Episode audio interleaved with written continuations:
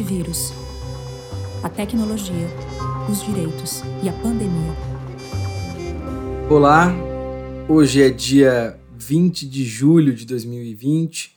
Continuamos no meio da pandemia do novo coronavírus e esse é o Antivírus, que é uma série de conversas sobre esse momento e a sua relação com a tecnologia produzida pelo Internet Lab.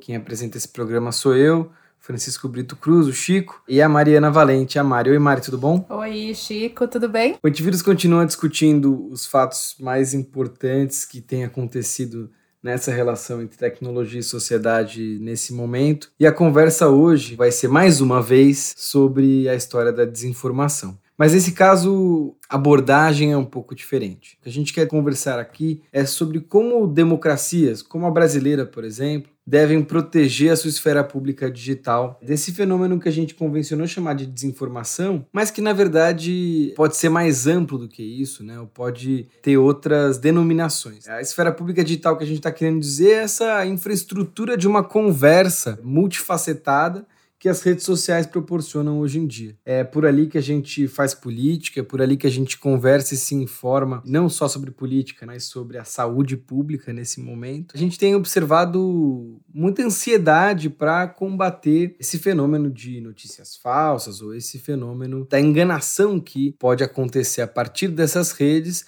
a percepção que as pessoas têm sobre o debate público. Então, a pergunta aqui de como as democracias devem proteger a sua esfera pública digital é de quais são as melhores estratégias para um país que nem o Brasil, ou para países democráticos em geral, de que esse espaço seja um espaço de conversa saudável, não só saudável, mas uma conversa produtiva, uma conversa democrática. E para isso, alguns episódios recentes são bem interessantes. Claro que um deles é a própria discussão sobre o projeto de lei de combate às fake news que acontece no Congresso Nacional no Brasil, mas durante esse processo vários outros eventos aconteceram que tornaram essa conversa talvez ainda mais instigante. Um deles, por exemplo, é a derrubada feita pelo Facebook de páginas e perfis de pessoas ligadas à família Bolsonaro que estariam engajadas em uma prática chamada comportamento inautêntico coordenado o senador Flávio Bolsonaro,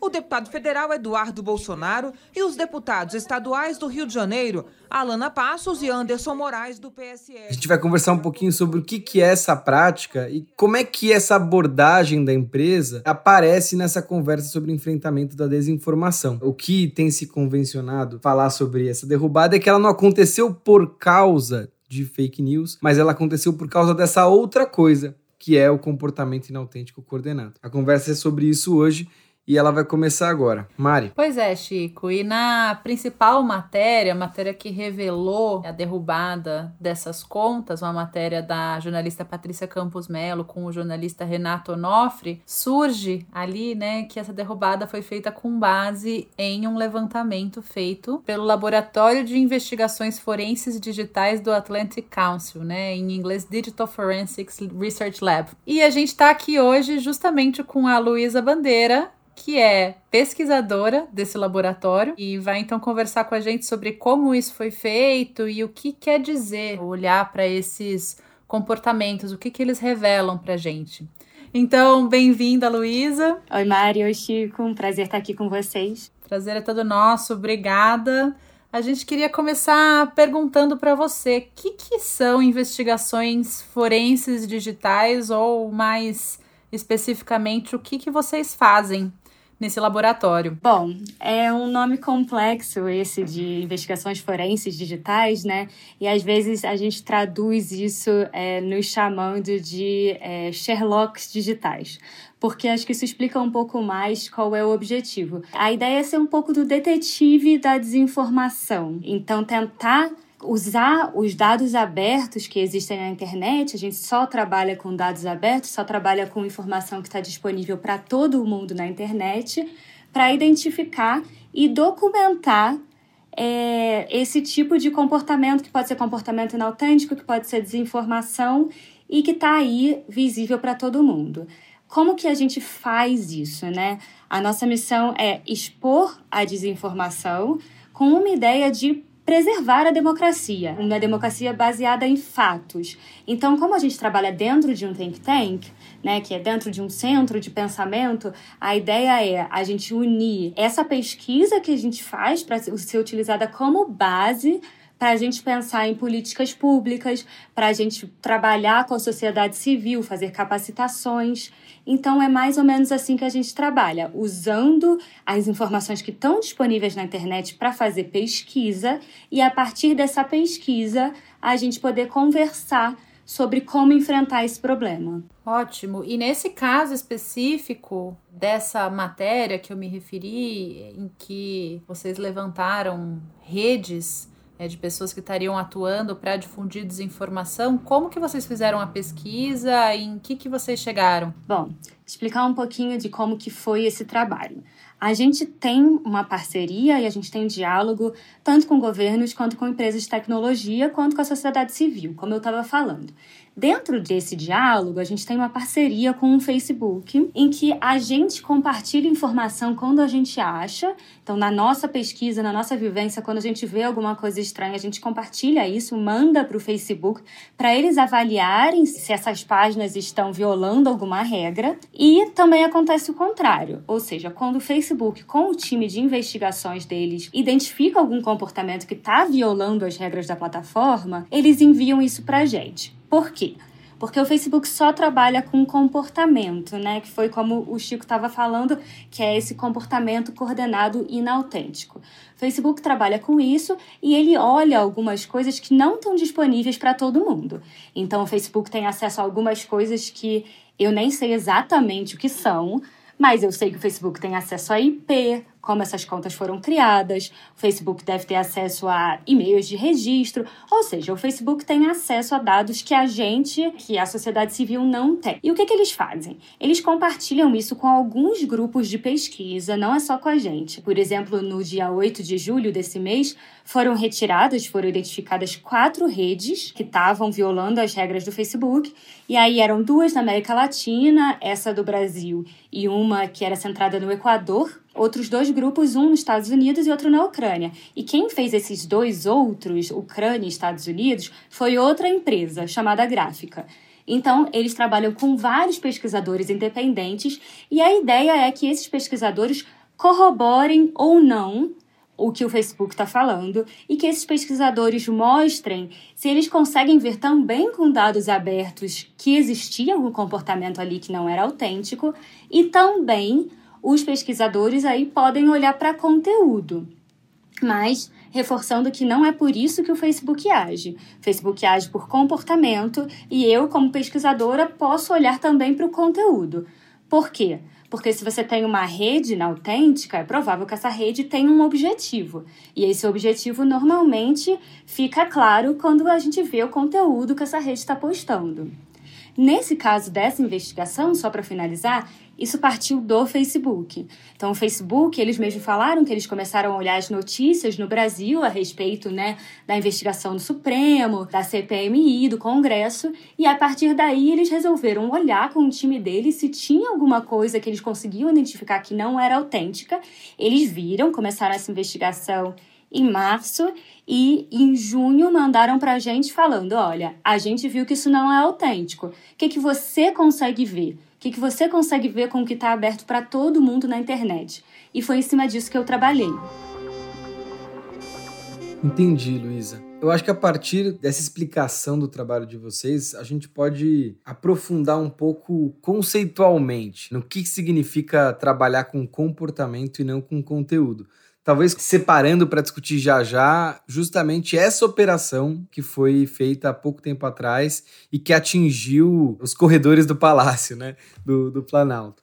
Mas eu acho super importante o trabalho que o Atlantic Council vem fazendo, quase funcionando como uma auditoria mesmo, né, desse esforço do Facebook de combater o comportamento inautêntico, principalmente porque essa estratégia de combater comportamento inautêntico é uma estratégia inovadora e, partindo do que a gente tem desenvolvido no Internet Lab de pesquisa, é uma estratégia que é compatível com a democracia, né? compatível com os direitos fundamentais. Né? O que, que eu estou querendo dizer com isso? Quando a gente começa a conversar sobre desinformação, uma das co principais coisas que aparecem é, é, bom, a gente tem esse fluxo de boatos, notícias falsas, etc. O que, que é exatamente uma notícia falsa? Né? Aquela notícia que não passou por um processo jornalístico ou por um protocolo jornalístico adequado, não foi produzida como notícia, mas acaba aparecendo como notícia. Essa não é uma questão jurídica quase, né? É uma questão jornalística. E muitas vezes, quando a gente discute em termos regulatórios e tenta definir o que é uma notícia falsa, como a gente tem observado, inclusive, no debate legislativo sobre o projeto de lei das fake news, a gente acaba criando termos super genéricos. Dificilmente a gente vai conseguir enfrentar o assunto com a mesma qualidade do mundo jornalístico, né? Porque a lei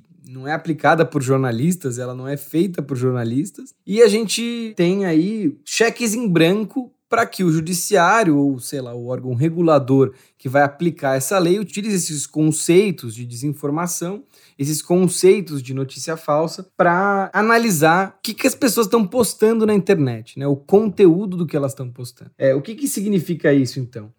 É, significa que quando a gente conversa sobre desinformação, há uma ansiedade para a gente definir o que é verdade e o que é mentira, inclusive colocando isso na regulação. E o que a gente tem observado em vários países é que esse caminho pode ser um caminho perigoso do ponto de vista da liberdade de expressão. Porque quando a gente força um juiz ou um regulador a usar um conceito genérico para definir o que é verdade ou o que é mentira, a gente está abrindo a possibilidade para que esse sistema né, de filtragem de conteúdo seja instrumentalizado para fins políticos. É, a gente está abrindo a, a, possibilidade, por exemplo, se fosse o caso, se a gente tivesse um conceito de desinformação na lei brasileira, de um político, por exemplo, que não gostasse da crítica que foi feita a ele na internet, dissesse que aquela crítica é desinformação, como muitos políticos têm feito, inclusive, né? O, o Donald Trump diz recorrentemente que jornalismo sério são notícias falsas, né? Simplesmente porque esse jornalismo tem o criticado. Don't be no, I'm not going to give you a question. I'm not going to give you a question. You are fake news. Go ahead. A gente abre espaço para isso, para instrumentalização desse conceito para o controle de conteúdo. E aí que vem a ideia e a conversa sobre regular ou enfrentar os maus comportamentos, os comportamentos abusivos, os comportamentos inautênticos, né? Para usar a linguagem do Facebook. É, esse, inclusive, é o tema de uma recente publicação do Internet Lab, uma contribuição que a gente fez para discussão sobre o PL de combate às fake news, que o título é justamente esse: é Estratégias de proteção do debate democrático na internet, as diferenças entre o controle de conteúdo e de comportamento inautêntico e também os riscos da abordagem via direito penal. O que a gente está querendo dizer aí é que justamente essa estratégia do Facebook, né, de olhar para o comportamento e não para o conteúdo, ou seja, para não criar uma, um conceito de desinformação e tentar ver é, o que está sendo abusado do ponto de vista da plataforma, é uma boa estratégia. Mas aí a gente entra na seguinte discussão conceitual: o que, que é comportamento? Né? O que, que é um mau comportamento na internet. E aí, enfim, para começar a dar algum exemplo, eu acho que vale a pena a gente pensar nos disparos em massa. Você tinha o seu, o seu computador e junto com o computador você colocava quatro, cinco celulares emparelhados.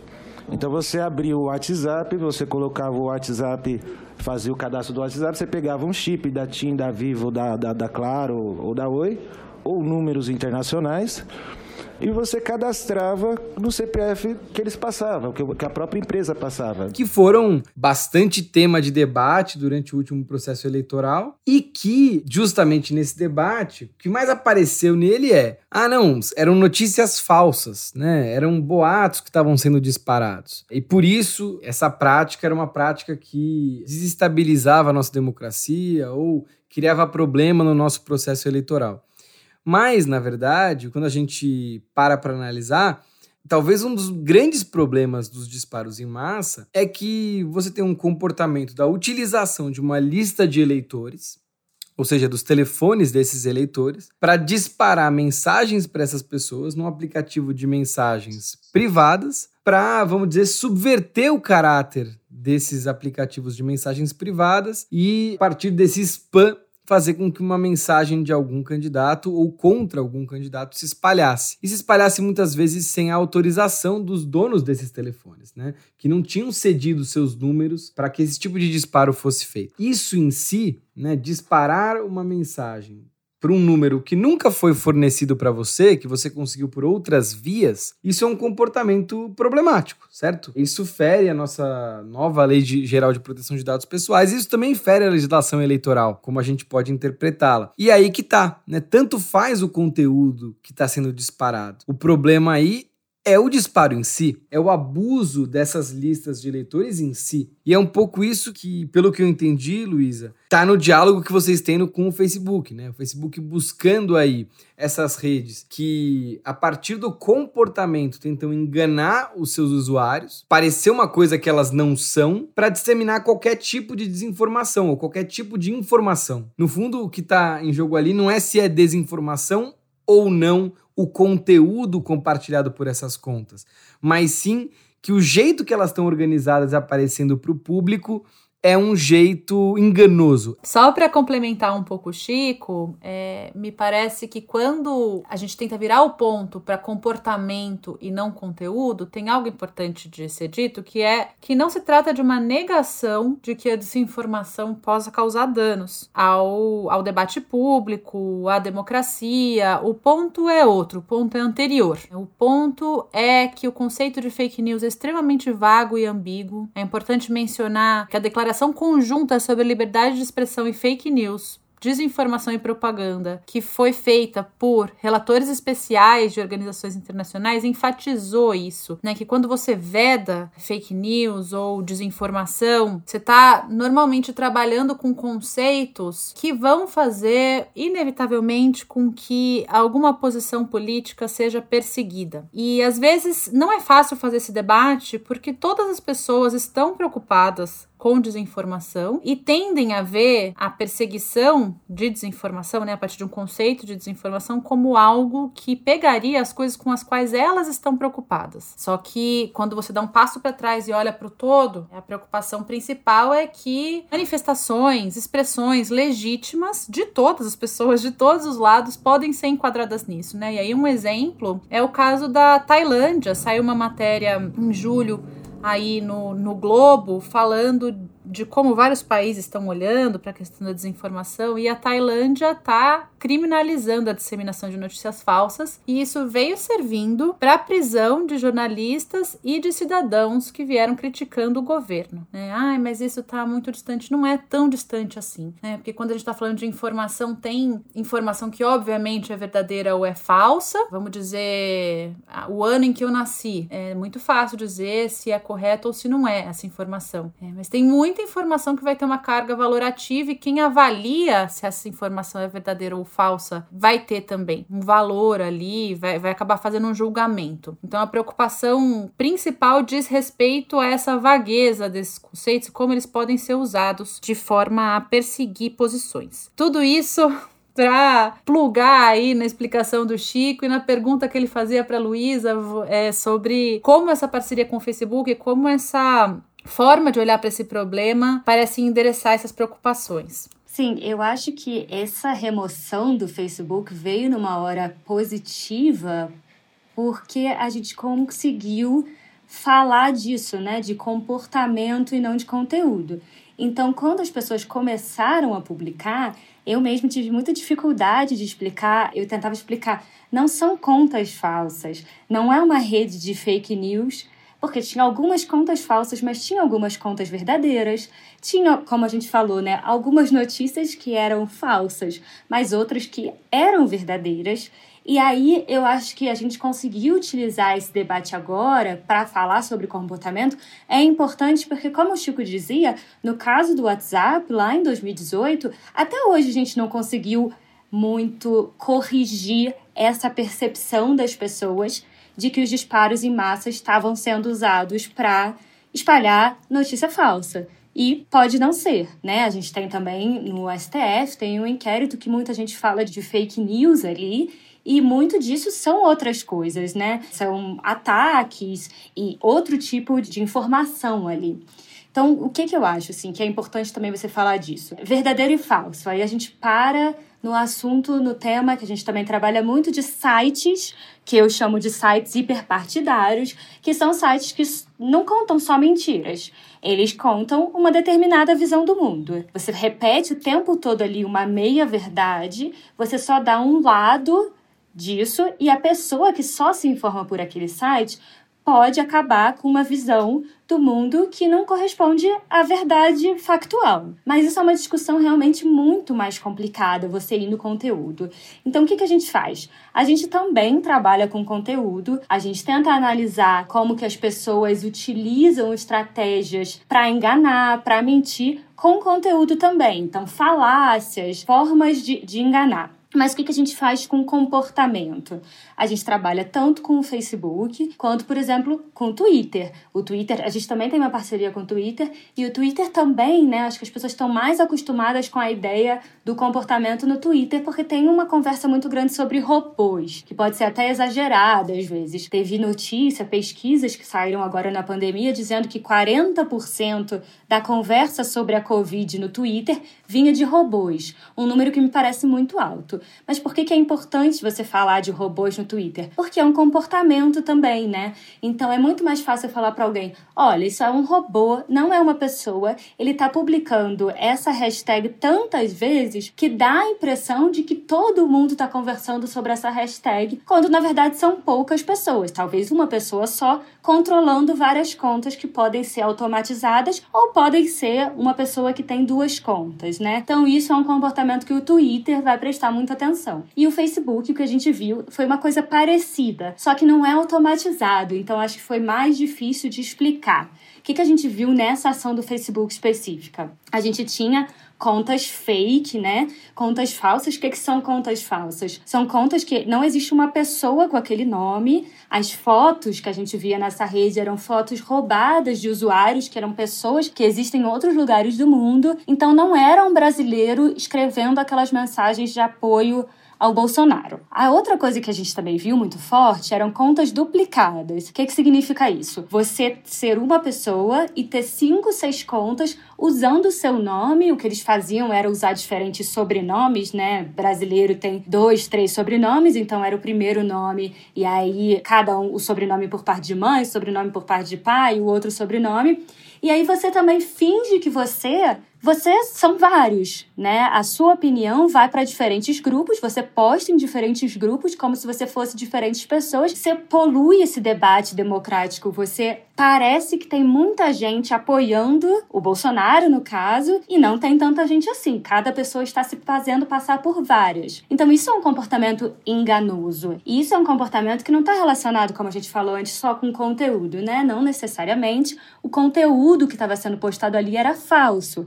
O que, que a gente viu de conteúdo? Eram muitas mensagens pró-Bolsonaro, né? Se aproxima mais de uma propaganda. Mensagens pró-Bolsonaro e mensagens, né, criticando opositores. Mas aí, de novo, o que a gente teve que olhar foi o comportamento dessas contas que serviam para enganar as pessoas. É uma manipulação de informação. E eu acho que é isso que o Facebook está olhando e que me parece muito importante a gente entender bem nesse debate de que a desinformação não é só um conteúdo falso, é também um comportamento que engana.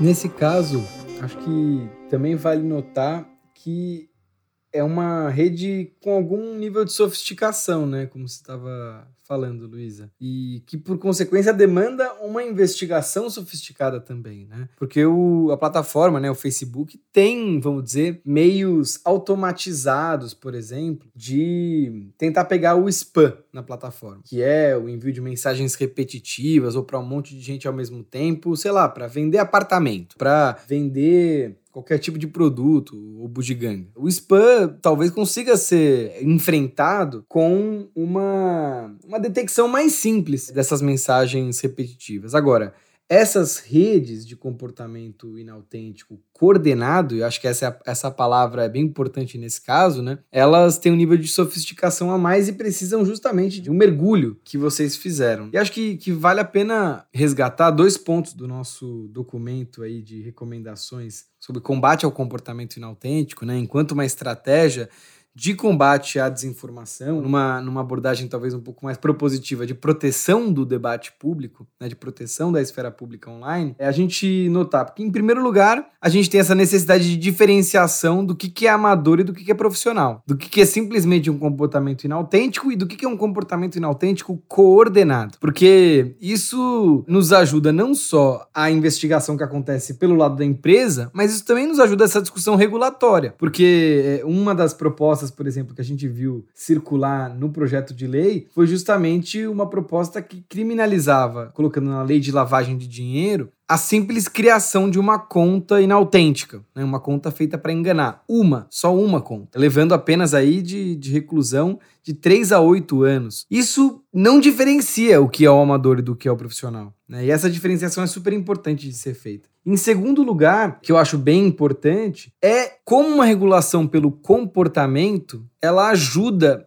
a gente a ganhar legitimidade nessas regras para proteger a esfera pública na internet. Por quê? Porque é claro que alguma regulação de conteúdo vai acabar acontecendo, certo? A gente tem a necessidade de coibir determinados tipos de circulação de conteúdo que são conteúdos evidentemente ilícitos. Vou dar um exemplo a exploração sexual de criança e adolescente. É, uma foto com esse conteúdo é uma foto que precisa ser retirada imediatamente. E é uma foto ilícita, não é exercício da liberdade de expressão. É a mesma coisa quando a gente publica dados pessoais de alguém sem a autorização da pessoa na rede social. Isso também é um, um não é liberdade de expressão você fazer isso, né? Você expor a pessoa a isso.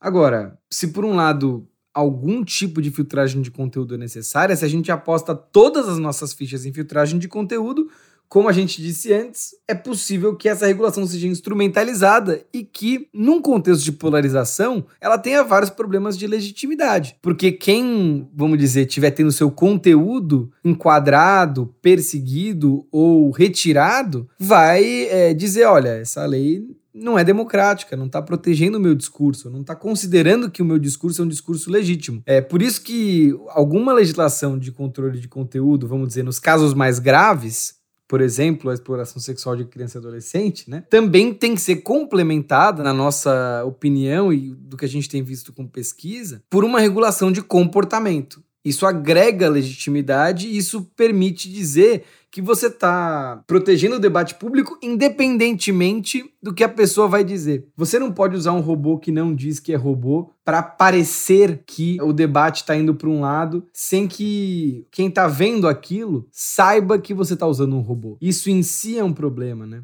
E talvez, justamente por causa disso, sinalizar que uma regulação pelo comportamento pode acontecer ou é frutífera ou inclusive tem efeito em casos politicamente sensíveis é tão importante nesse momento, né? Para a gente talvez abrir um caminho que talvez não tivesse tão aparente para quem está pensando em regulação mesmo, né? Luísa, entrando talvez um pouco mais profundamente no caso é, revelado aí nas últimas semanas, eu queria que você contasse um pouco o que, que vocês observaram nessa rede em termos de ligação com a política institucional. A gente viu nas notícias que a Mari estava falando que foi diagnosticado que assessores de gabinetes parlamentares ou de gabinete do próprio gabinete do Palácio do Planalto, né, gabinete presidencial, foram enquadrados como controladores dessas contas, desses perfis que faziam parte dessa verdadeira rede de propaganda. É, eu queria entender como que vocês aferiram isso, não? como o Facebook aferiu isso, e qual a leitura de vocês da participação aí de gabinetes, de partes da administração pública, né? Ou pessoas que ocupam cargos na administração pública nesse tipo de operação de informações, né? Isso também não acontece só no Brasil, né? Acho que aconteceu em outros lugares, em outras operações que, que foram reveladas pelo Facebook também recentemente, e eu queria te ouvir um pouco a respeito. Acontece em outros lugares, mas normalmente o que a gente faz dessas ações do Facebook, o Facebook costuma retirar, fazer essas ações grandes de remoção Agora eles divulgam uma vez por mês, então é uma coisa que tem bastante frequência.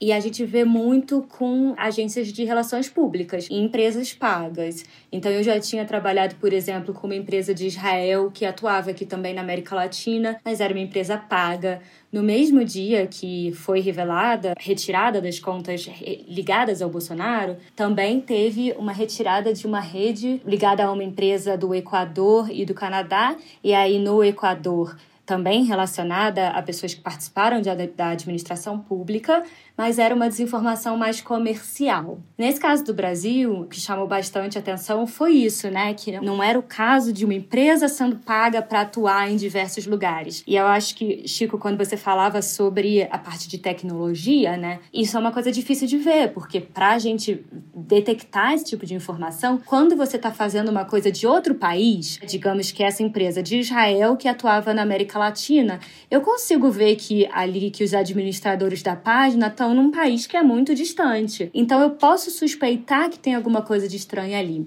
No caso do Brasil, os administradores todos estavam no Brasil. Então, era mais difícil você perceber que talvez tivesse ali uma coisa paga, porque realmente não era isso, né? Porque era uma ação ligada a assessores. Então, o que, que a gente viu nisso? As contas de assessores foram retiradas pelo Facebook. Algumas páginas oficiais e outras que tinham o nome da pessoa e a foto da pessoa, mas não era oficial. Então, por exemplo, o Eduardo Bolsonaro tem um assessor que se chama Paulo Eduardo Lopes, também conhecido como Paulo Chuchu. Uma das páginas dele do Facebook caiu, mas ele ainda tem outra página, que é a página dele oficial, que não foi retirada. Então, também teve isso, né? A gente foi olhando quem eram aquelas pessoas, como que a gente conseguia conectar. E o que, que a gente encontrou? Acho que a figura mais importante aí nesse quebra-cabeça é o Tércio Arnaud Tomás, que foi assessor do Carlos Bolsonaro e depois, quando o Jair Bolsonaro foi assumir a presidência, o Tércio foi com ele. A CPMI das fake news do Congresso está de olho em Tércio Arnaud Tomás há quase um ano. No dia 23 de outubro de 2019, deputados e senadores aprovaram a convocação dele pela suspeita de integrar o chamado Gabinete do Ódio. O Tércio havia sido apontado por pessoas ex-aliados do Bolsonaro como um dos membros do chamado Gabinete do Ódio, aí entre muitas aspas, que a gente não sabe exatamente como funciona. Mas foi uma coisa importante perceber que a conta do Tércio estava sendo retirada, o Facebook pessoal dele mesmo, e uma outra conta no Instagram que era administrada por ele que se chamava Bolsonaro News. Essa conta Bolsonaro News não tinha nada que publicamente deixasse com que as pessoas soubessem que aquela conta era de um assessor do Bolsonaro, né, um assessor do gabinete da presidência. Então, a gente já entra aí numa atuação é, bem próxima e não é transparente. As pessoas não enxergam ali que aquilo está vindo diretamente do Tércio Tomás. Além disso, tinha outros assessores. Então, por exemplo, como eu já falei, o Paulo Eduardo Lopes que é assessor do Eduardo Bolsonaro, ele estava ligado a grupos de Facebook que eram para ser grupos de notícias sobre São Bernardo do Campo, mas na verdade eram grupos que serviam para amplificar links de uma página, um site, que era um site ligado a ele, então a gente já tem isso saindo do Facebook, né? A gente já vê como isso estava também em outros lugares fora da plataforma. Tinha um site que inclusive saiu do ar, que era um site ligado a ele, que também não dizia que era ligado a ele. A gente tem dois deputados do Rio aí, tão ligados a isso, que são a Alana Passos e o Anderson Moraes, assessores deles também, dois assessores, e esses dois assessores tinham o quê? É um casal, a Vanessa Navarro e o Leonardo Rodrigues, também conhecido como Leonardo Bolsonaro Bolsoneias. Ele é dono dessa página Bolsoneias, que é uma página pró-Bolsonaro que era bem conhecida e fazia essa propaganda do Bolsonaro. Só que eles dois tinham vários, eles tinham vários perfis no Facebook como eu falei, né? Então eles ficavam amplificando ali a mensagem em apoio a esses dois deputados, em apoio ao Bolsonaro, de uma forma que não era autêntica. E aí você também tem uma pessoa em São Bernardo do Campo de novo, Jonathan Bennett, que ele também tem essas contas duplicadas e que violam a regra do Facebook por ser duplicadas. Então, o que a gente vê assim é que tinha estratégias um pouco diferentes. É, então você tem esses sites, tinha também um outro site que pertencia ao Leonardo Bolsonaro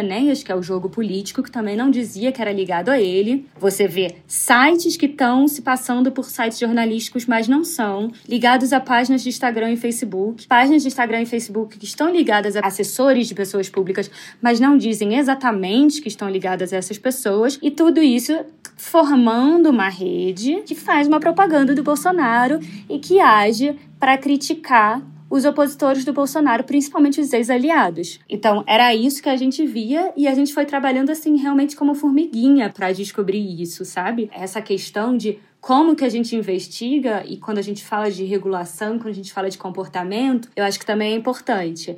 É um trabalho manual e árduo. É um trabalho difícil de se fazer, de entender os comportamentos e como os comportamentos estão ligados. Mas eu também acho que ele é mais forte, de certa forma. É mais difícil você dizer, não, na verdade eu sou cinco pessoas mesmo. Não tem como você argumentar que você precisa dessas cinco, seis contas de Facebook. Enquanto você pode argumentar que o que você está falando é verdade sim. Então eu acho que dá muito trabalho, mas é bem forte. Agora, indo um pouquinho mais fundo nisso, Luísa, como que vocês chegam nessas conclusões? Fato de que uma pessoa tinha cinco contas ou que uma pessoa estava é, administrando uma página, por exemplo, isso foi algo que o Facebook ofereceu para vocês ou vocês chegaram nessa conclusão por meio de outras observações, horários? Quer dizer, é, de onde que vêm essas informações, né? Como que se investiga isso? O que eu recebo do Facebook são as páginas. Então eu recebo as páginas e contas contas que vão ser retiradas e elas ainda estão no ar, eu ainda posso investigá-las. Então, por exemplo, a primeira coisa que eu vi, quando eu comecei a abrir tudo, eu vi que a página pessoal do Tércio estava entre essas páginas. E aí eu começo a pensar: nossa, isso é importante. O Tércio está ligado a essa rede como ele está ligado a essa rede. Por um tempo eu não consegui ver relações fortes ali dele com os outros personagens, até o momento que indo na API do Instagram, né, então usando a informação de registro dessa página Bolsonaro News no Instagram, eu consigo ver o telefone e o e-mail do Tércio ali como a pessoa que registrou. Inclusive, o Tércio já teve uma outra página que não está mais online, que era o Bolsonaro Opressor 2.0, que o nome também está ali. Então aí você começa a ver ligações com páginas que já não estavam mais, agora não estão mais no ar, mas que são importantes nessa conversa sobre desinformação no Brasil e que estavam ligadas a ele. Então, o que a gente usa é isso. A gente usa as informações de registro, como nesse caso tinha dois sites que eram fora do Facebook, a gente conseguiu ver as informações de registro para linkar com essas páginas do Facebook. A gente vê por exemplo, quais são as relações delas entre que páginas que seguem outras, né? Como que elas se relacionam. Às vezes a gente fez por conteúdo, então tem uma foto, né? Tinha uma página chamada Ideologia, e aí a gente vê que lá um dos posts é uma foto explicando o que, que é isso, e aí tem o, o Anderson Moraes, que é esse deputado do Rio, e o Leonardo, Leonardo Bolsonaro falando que fazem parte. Então eu consigo ver que aquelas pessoas estão ligadas por outras relações que não são só dentro da plataforma. E por isso que é importante você ter também outros pesquisadores. Por quê? Facebook vai trabalhar com a informação que eles veem na plataforma. Eles só conseguem confirmar o que está ali para eles muito claro na plataforma. Eu posso usar qualquer tipo de dado aberto. Então eu vou no site da transparência, né, e vou tentar identificar exatamente quem são aquelas pessoas, como elas se relacionam com a política. Eu posso usar os sites, eu posso usar o Twitter, algumas contas de Twitter também caíram. Então eu também posso usar o Twitter para procurar mais informação sobre essas pessoas. Eu posso usar o que elas falam sobre o que elas querem, o que elas fazem e quem são elas. E isso é uma coisa que o Facebook não faz. Então eu acho que esse trabalho conjunto, ele é muito importante para a gente ter mais informação. O que, que acontece nesse caso específico? Só uma última coisa que eu queria falar. O Facebook fez uma ligação que eu não consegui enxergar, que é a ligação com o Flávio Bolsonaro. Por quê? O Facebook me mandou, o Facebook tirou 88 páginas e contas. Eu recebi 80 dessas. Só que quando eu recebi, algumas delas já haviam saído do ar. Por quê? Porque o Facebook, como a gente falou, né, também tem outras políticas. Uma dessas políticas é comportamento de ódio. E algumas dessas páginas dessa rede também foram pegas. É como se elas tivessem caído nas duas redes, assim. Elas tinham um comportamento que não era autêntico e elas também tinham um comportamento de ódio. Então, algumas páginas saíram do ar antes que eu pudesse analisá-las. E aí é possível que uma conta ligada a algum assessor do Flávio Bolsonaro tenha saído do ar sem que eu pudesse analisar. Então, também a gente tem, talvez, aí um pouco de, de onde que eu acho que a gente pode avançar mais, né? É, mesmo a gente já tendo hoje em dia um pouco mais de transparência, lembrando que em 2018 o Facebook fez uma ação parecida no Brasil e foi a ação em relação ao MBL. O Movimento Brasil Livre diz que vai recorrer da decisão do Facebook, que tirou do ar contas ligadas ao grupo. Segundo representantes da rede social, a medida faz parte da política de combate a notícias falsas.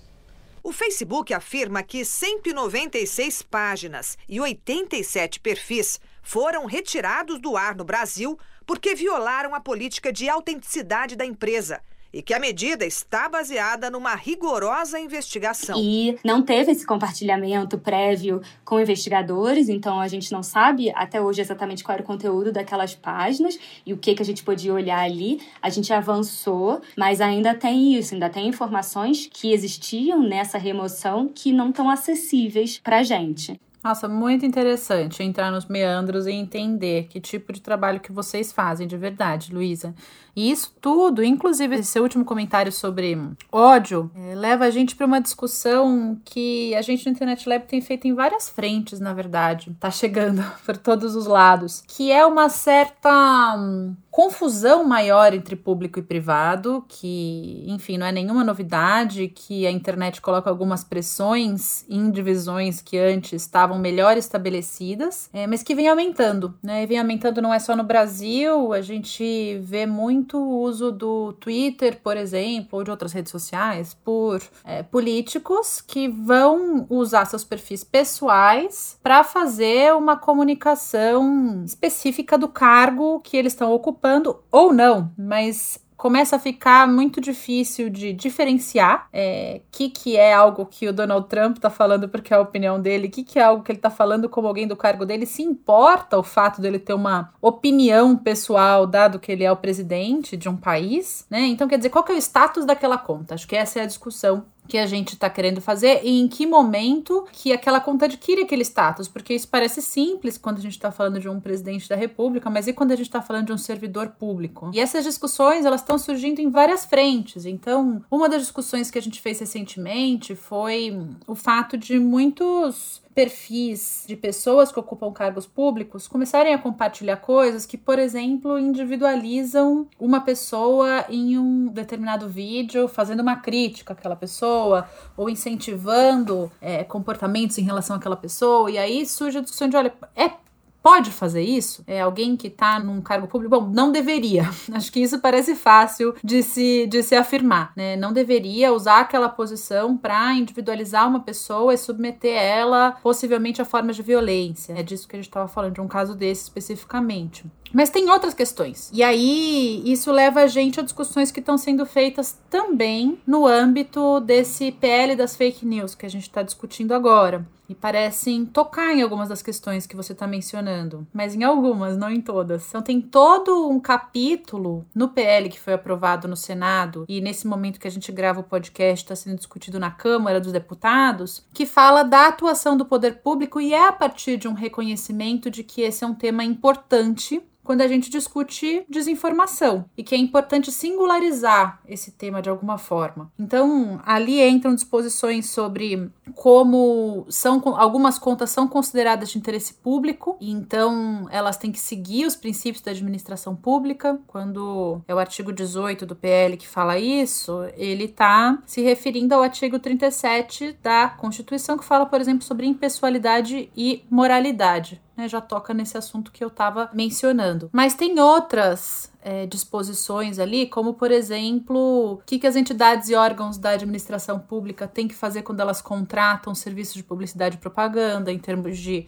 transparência para ficar evidente para onde o dinheiro público está indo, coibir publicidade para sites, contas de redes sociais que promovem algumas coisas como ato de incitação à violência. São todas questões aí que ainda vão ser discutidas, a gente não sabe se vai virar lei, né, mas que tentam olhar para essa atuação de servidores públicos ou de pessoas que ocupam cargos políticos. Agora, me parece que tem algumas questões que vocês estão revelando, né, ou, ou trabalhando com, que fogem é um pouco disso. Fogem das disposições que estão colocadas hoje, que parece que dizem respeito, é, por exemplo, a usar o tempo ou os recursos pensados de uma forma ampla né, na articulação de algumas redes ou de criar uma série de perfis, criar um certo ruído na esfera pública, uma manipulação né, de como está se dando o debate. E aí a gente não está falando necessariamente de direcionamento de dinheiro para impulsionamento, de direcionamento de dinheiro para publicidade, mas é, de usar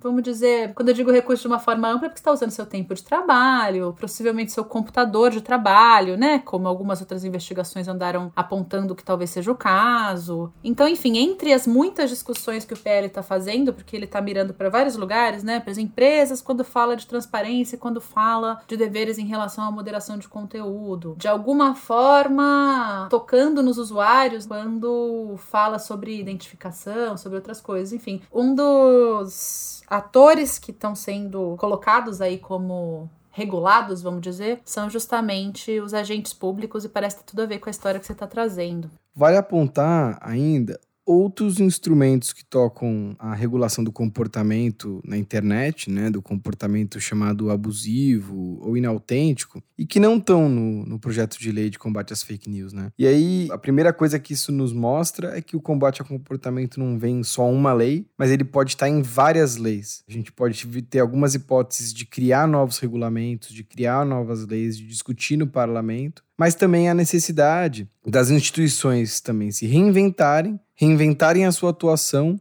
e também reinventarem a interpretação de leis antigas, que não necessariamente foram criadas para isso, mas que podem oferecer é, algumas estratégias se forem interpretadas da melhor forma possível. Bom, elencando isso, a gente tem a própria ação das plataformas de internet, né? E ela pode ser obrigada por lei, pode não ser obrigada por lei. É interessante, né, que se ela for obrigada por lei, ou mesmo se ela não for, mas principalmente se ela for, que a gente pense em mecanismos de transparência para essa ação, né? Porque é quase como a plataforma está executando um papel de fiscalização e de proteção do debate público e que, por ser um agente privado, tem que prestar contas à sociedade, né? Como é que está fazendo isso, de quais são as suas estratégias, porque por vezes essas estratégias podem impactar os direitos dos usuários, né? Impactar a liberdade de expressão, impactar o acesso à internet que esses usuários podem ter. Então, um é essa ação das plataformas. Dois, a gente tem também o regramento de proteção de dados pessoais. Né? O Brasil aprovou uma legislação de proteção de dados pessoais em 2018, que ainda não entrou em vigor, mas que a gente pode já ter o exercício de pensar como ela pode ajudar. Um dos jeitos que ela pode ajudar é que ela protege a atividade de coleta e tratamento de dados que faz parte de campanhas políticas de propaganda. Por exemplo, se eu quero disparar alguma mensagem para muitos eleitores, para muitos cidadãos, para, enfim, informar ou desinformar a respeito de alguma coisa, eu preciso saber o endereço eletrônico dessas pessoas ou o telefone dessas pessoas. E o telefone de alguém é um dado sobre essa pessoa, é um dado pessoal. Então, a construção desses bancos de dados ou dessas listas de eleitores é regulada também pela Lei Geral de Proteção de Dados Pessoais. E se você obtiver, por exemplo, uma lista de telefones sem o consentimento, sem qualquer outra base legal, e você utilizar sem qualquer base legal para enviar propaganda política ou qualquer tipo de conteúdo para as pessoas, você pode ter uma atividade ilegal. E aí a gente consegue pegar esse mau comportamento, né? Esse comportamento de abusar da privacidade das pessoas, né? De abusar dessa perspectiva de proteção de dados pessoais. ainda outros instrumentos, por exemplo, na legislação eleitoral. Então a lei eleitoral cria uma série de ilícitos eleitorais, crimes eleitorais, e o próprio Tribunal Superior Eleitoral faz o exercício de todo o ano anterior às eleições tentar interpretar a lei eleitoral, que é a mesma para todas as eleições, né, com poucas variações, para a eleição que vai ser no ano seguinte. E no próprio ano de 2019, a gente teve uma discussão relevante no Tribunal Superior Eleitoral. O Internet Lab fez parte dessa discussão, levou muitas das questões que foram abarcadas, inclusive, nas regras para as eleições de 2020. E o que a gente levou e foi abarcado era justamente que a legislação eleitoral podia ser melhor interpretada para abarcar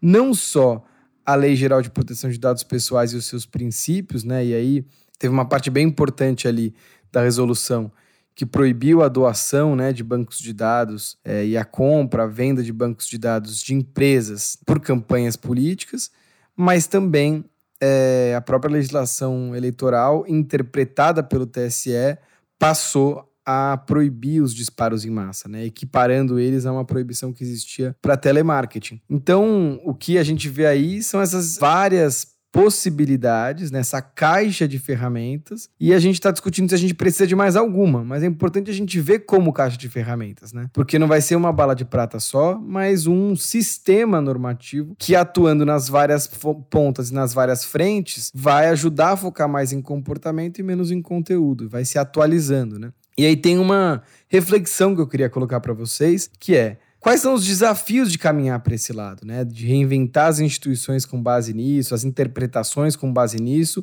ou criar novas leis pensando nisso, né? Será que as agências de aplicação da lei estão preocupadas, ou melhor, preparadas para fazer esse tipo de trabalho? E quando elas tiverem, que riscos que elas podem oferecer? Quais os riscos que elas podem oferecer em termos de vigilantismo? Quais as garantias de devido processo, né? Porque não é só porque está focando em comportamento que necessariamente os direitos só, só por isso estão protegidos, né? É possível ter uma hipervigilância do comportamento e você acabar violando a privacidade, por exemplo. Então, eu fico pensando como reflexão e queria ouvir vocês dos problemas dessa abordagem, da diferenciação entre uma coisa e a outra, né? O que, é comportamento, o que, que é conteúdo? Às vezes, para a gente olhar comportamento, a gente tem que olhar um pouco o conteúdo também para entender a intenção do agente, né? Como saber a intenção dele de enganar sem olhar o conteúdo. Então as coisas são estanques para explicar e a gente tem que ter essa divisão na cabeça, mas na vida real elas, elas também eh, não são tão separadas assim. Né? Enfim, eu queria ouvir vocês sobre essa reflexão, porque a gente tem que pensar nos desafios para frente, né? Se a gente está pensando em propor essa abordagem, ela com certeza não é uma abordagem livre de problemas. Uma coisa que você falou, Chico, que penso muito, que é essa questão de que a gente precisa investigar mais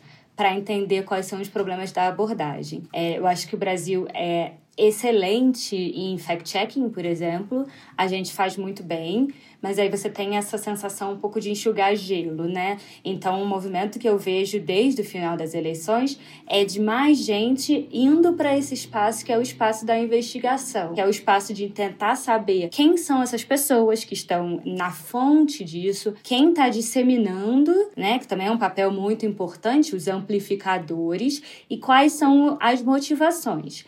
E eu acho que quando a gente chegar nisso, é um assunto que, que é importante a gente já debater agora, mas quanto mais a gente investigar, quanto mais a gente fizer esse trabalho, a gente vai entender mais quais são as formas possíveis aí por onde ir. E também o que é inautêntico e não é inautêntico. Então, eu demorei um tempo com essa investigação, eu me perguntava assim, mas cada conta que eu achava, eu pensava, mas por que, que essa aqui é inautêntica?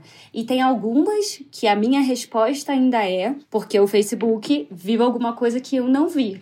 Tem outras que para mim é muito claro, porque essa pessoa não existe e essa foto é roubada de um usuário da Turquia. Então eu acho que mais investigação, até sobre essa, as plataformas também mudam muita coisa o tempo todo com o nosso trabalho, por questões de privacidade, porque tem algumas ferramentas que a gente usa para fazer investigação que também são usadas por atores que estão tentando desinformar e estão tentando enganar o público. Então, o nosso trabalho também é um trabalho de adaptação constante ao que existe, ao que é possível ver. Também é um trabalho de adaptação constante às novas técnicas dessas pessoas.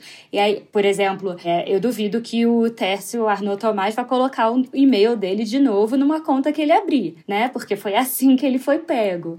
Então, a gente sempre tem que se adaptar ao que está acontecendo. Eu fiquei pensando no celular também, que você falou que consegue pela API, né? Sim, claro. É, na verdade, quando eu estava fazendo essa investigação, houve uma mudança na API, no meio, assim.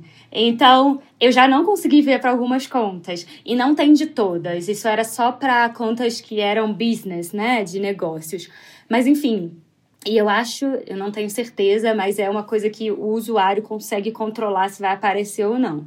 Mas mesmo assim, eu acho que, da mesma forma que as plataformas, né, estão sempre se adaptando esses atores estão sempre se adaptando, quem quer desinformar, os investigadores estão sempre se adaptando, e a gente vai chegar no seu ponto, que é a lei, né, o judiciário, que vai ter que também ficar sempre se adaptando e que pode ser uma coisa mais difícil porque tem tempos diferentes. Então também me parece um desafio que tem que ser abordado, mas difícil, né? Como é que você vai mudar? Quais são as? Como você faz alguma lei ou alguma legislação que dure? Como é que você faz com que as pessoas que aplicam a lei estejam sempre atualizadas para entender essas técnicas e o que está sendo feito naquele momento, né? Então a gente olhava, 2018 a gente começou com uma preocupação grande sobre anúncios no Facebook, depois a gente viu que o problema era o WhatsApp, aí agora o que a gente está vendo não era anúncio no Facebook, até tinha anúncio, mas o mais importante era isso, era a presença de funcionários públicos. Então, como é que a gente faz juntos, assim como sociedade civil também, para fazer com que as pessoas e com a justiça esteja sempre atualizada? É a minha pergunta para vocês. Essa vai ser uma pergunta para a gente discutir nos próximos episódios, Luísa. Olha, muito obrigada, foi muito interessante. Eu aprendi muito sobre como vocês fazem esse trabalho. Acho que vai ser muito legal para quem está ouvindo a gente também. E gostei muito também de como essa discussão conecta com todas as discussões políticas que estão acontecendo nesse exato momento, né? Então, mais interessante impossível. Exatamente, com policy paper que a gente acabou de soltar, mas outros temas também, questões de violência online, discurso de ódio. Então, só quero agradecer muito, Luísa, pela participação e deixar um tchau para todo mundo aqui até o próximo episódio. Obrigada pelo convite, foi ótimo conversar com vocês, como sempre. E bom, pessoal, queria também convidar todo mundo a nos seguir no seu aplicativo de podcast preferido e acompanhar o Internet Lab nas redes sociais para ficar sabendo dos próximos episódios das nossas pesquisas. Tchau, gente. Antivírus. Um podcast do Internet Lab, apresentado por Mariana Valente e Francisco Brito Cruz. Produção: Sérgio Mota. Edição de som e vinheta: Arthur Decloé. Identidade visual: Marina Zilberstein.